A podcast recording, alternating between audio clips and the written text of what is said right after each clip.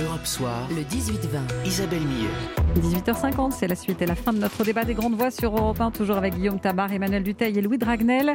Alors après de rudes, rudes négociations, 130 pays de l'OCDE ont adopté hier un nouveau plan pour taxer plus et mieux les 100 plus grandes et plus rentables multinationales, dont les fameux GAFA, Google, Apple, Facebook, Amazon, à hauteur de 15%. Bruno Le Maire s'est félicité de cette mesure, portant la voix de la France, qui était une des pionnières hein, sur le sujet. C'est un accord ambitieux, global et novateur.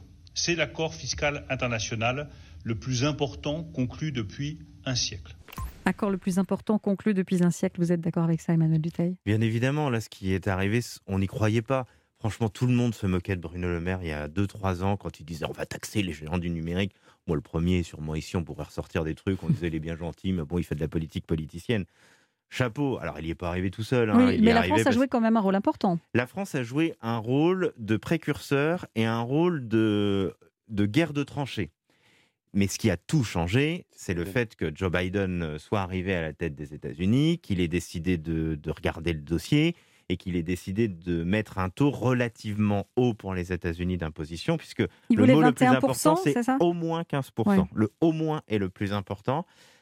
Ils ont réussi à rallier 130 pays, c'est quand même extraordinaire. Alors il reste quelques réticents, hein, qui s'appellent l'Irlande, la Hongrie, euh, les Barbades. Enfin bon, je ne vais pas vous expliquer pourquoi ils veulent pas y Saint-Vincent, aller. les Grenadines, ouais. Voilà, euh, c'est étonnant. hein. Mhm. Derrière ces, ces destinations de plage, c'est surtout parce qu'on y cache aussi un peu d'argent et on a des taux de taxation euh, très peu élevés pour, euh, très peu élevés pour les entreprises. Mais si on regarde là intelligemment et objectivement, super accord, qu'est-ce que ça veut dire? C'est qu'une centaine de multinationales dans le monde vont enfin payer les impôts que ces multinationales doivent dans les pays où elles exercent. Parce que c'est ça qui est important. C'est-à-dire qu'il sera plus possible de, j'allais dire de cacher. C'était totalement légal ce qu'elles faisaient. hein. Elles utilisaient juste les moyens légaux.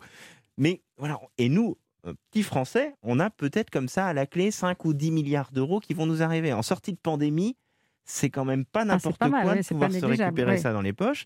Et vous citiez les GAFA qui vont taxer enfin. Ouais, mais enfin bon, nous on a un petit groupe qui s'appelle LVMH, numéro un mondial du luxe, qui va aussi être taxé. Parce que c'est pas qu'une loi pour les GAFA, c'est une loi pour toutes les entreprises qui font ce qu'on appelle des super profits, qui sont donc très rentables. Et donc elles vont être taxées un petit peu partout dans les pays. Donc ouais, c'est super. Alors, dans ce genre de truc, le diable se cache dans les détails. hein. Là, on a le, la big picture, mais on n'a pas encore les Parce que détails. le texte final n'est pas encore. Oh là là, oui, euh, mais il va encore Le falloir plus faire dur des- reste des à faire. G7, hein. C'est ce que nous disait Carole Ferry Bien tout à sûr, l'heure. hein. le, le plus dur reste à faire, mais en tout cas, ça ne pourra pas s'arrêter. La machine ne pourra pas s'arrêter. Et donc, chapeau, effectivement. Et c'est bien, parce que là aussi, au lendemain d'une abstention record sur les régionales ou ce genre de choses, bah, ça a du sens de temps en temps, la politique. Ça peut servir à quelque chose et ça peut servir à faire du, à faire du bien. Guillaume Tabar, Ça va régler, euh, ça va être suffisant pour euh, tenter de régler le problème de, de l'évasion fiscale, cet accord? Écoutez, sa force, c'est effectivement le nombre de pays concernés, parce que euh, lorsqu'on se met d'accord à quelques-uns, le risque- 130, 139, 8, 130, Ah, c'est ça, je crois, oui. 130 sur Oui, 139 sur présents. 139, c'est ça. Et surtout, je crois que le, enfin, le, le, le- le chiffre qui me paraît intéressant, c'est surtout que ces 130 pays, euh, ils couvrent, là, enfin, euh, je ne suis pas sous le contrôle d'Emmanuel, mais je crois à peu près 90% du PIB mondial. Bien sûr, bien sûr, Euh, c'est ça. C'est ça qui est important. parce que, Même un peu plus. on aurait, vous voyez, on aurait, euh, on aurait 140 pays, mais pas les États-Unis. Euh, là, on pourrait dire qu'il y a un problème. Là, c'est 130 pays, dont les États-Unis. Euh, je pense que ça, ça, ça change tout. Oui, Après, faut- effectivement, oui, c'est ce que nous disait euh, Emmanuel Duteil. Oui. Oui, après, bon, il faut bien comprendre aussi que le- la, la position de Joe Biden a permis cette évolution. Ensuite, Joe Bi- Biden, il faut aussi se garder d'une lecture trop angélique qu'on peut avoir en France. Il y avait le méchant Trump et le bon Biden. Euh, Trump comme Biden sont présidents des États-Unis, qui pensent avant tout aux intérêts, aux intérêts financiers, aux intérêts commerciaux euh, de leur pays. D'ailleurs, on ne peut pas leur, euh, leur reprocher. Donc voilà. Donc si Joe Biden a, a- a fait ce pas en avant décisif, c'est aussi qu'il y trouve sans doute son, son intérêt et que les, les GAFA, hein, parce que c'était là-dessus que ça, ça bloquait, euh, enfin, ils trouvent leur compte. Bien sûr qu'elles vont devoir payer des impôts, ça c'est une, bonne chose, mais il faudra voir dans le détail de, l'accord si effectivement elles seront contraintes de payer et de payer en tous les pays où ils sont, où sont implantés. Alors, moi, j'avais une question, je ne sais pas, Emmanuel Duteil ou Louis Dragnel. Euh, Amazon, le deuxième A de GAFA, a déclaré euh, l'an dernier un chiffre d'affaires de 44 milliards en Europe et il a payé des impôts pour 0 euros. Ça veut dire que Ah ça, c'est fini? Non, non, oui, c'est fini et c'est pas tout à fait Ah. exact. C'est-à-dire que Amazon a une filiale en France pour ce que vous achetez sur la plateforme Amazon. Si vous, Ouais. vous êtes adepte d'Amazon, vous regardez votre facture et en bas, vous avez l'adresse d'une filiale française. Facile hein, d'avoir fait une filiale française, ils ne gagnent pas d'argent sur ce qu'ils vendent dans leurs entrepôts, ils gagnent de l'argent sur le cloud et sur la publicité. Tout ça, et ça, comme par hasard, c'est toujours au Luxembourg. Mais ils payent déjà un petit peu d'impôts en France, mais oui, ce qui est très important, c'est qu'ils sont dans les mailles du filet. Ils ont fait vraiment attention et ils l'ont bien précisé hier à l'OCDE.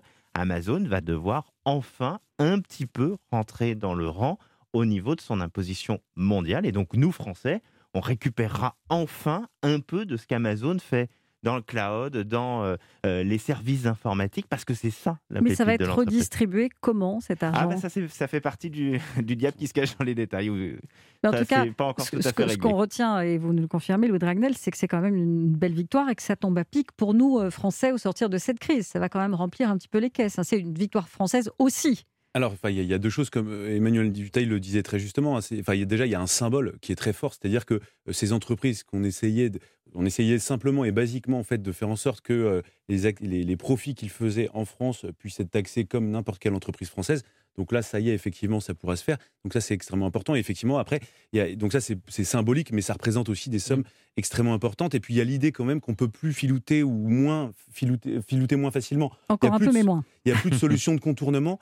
Euh, ensuite, je pense à l'avenir. euh, ce qui serait intéressant, et je parle sous le contrôle euh, d'Emmanuel Duteil, euh, c'est que euh, désormais aussi la compétition, elle se fera aussi sur le coût du travail. Bien sûr. Euh, parce que dès lors que euh, on est imposé de la même manière, on sait que par exemple nous Français, le coût du travail est assez élevé quand même, et donc je pense qu'il va falloir aussi se remettre en question parce que pour être Mais ce compétitif, que vous dites parce que et ça je veut- ter- je termine Ouais, très simplement.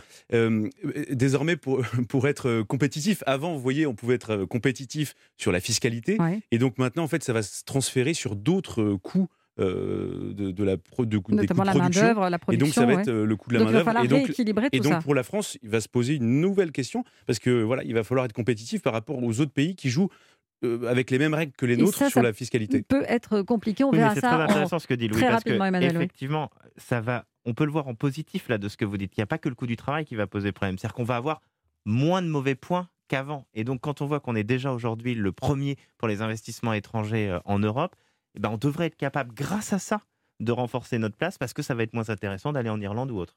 Parfait. Merci On beaucoup. faire court. hein. Non, non, mais c'est parfait. On a tout compris. Merci. Merci euh, Emmanuel. Merci Louis. Merci, Euh, merci Guillaume Tabar. On vous retrouve euh, dans un instant sur Europe 1. On se retrouve avec le journal de 19h.